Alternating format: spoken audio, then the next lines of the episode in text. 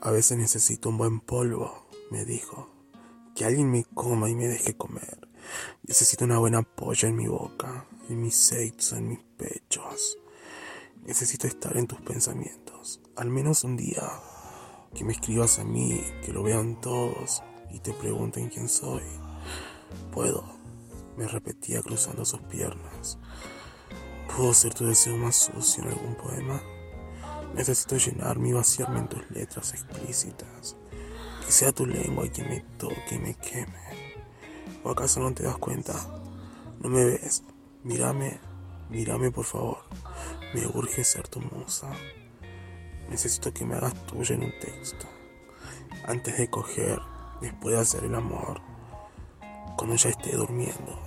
Cuando estemos enojados. Cuando vos estés caliente. Cuando tengas la polla dura y escurrida de tanto masturbarte. Escríbeme por favor.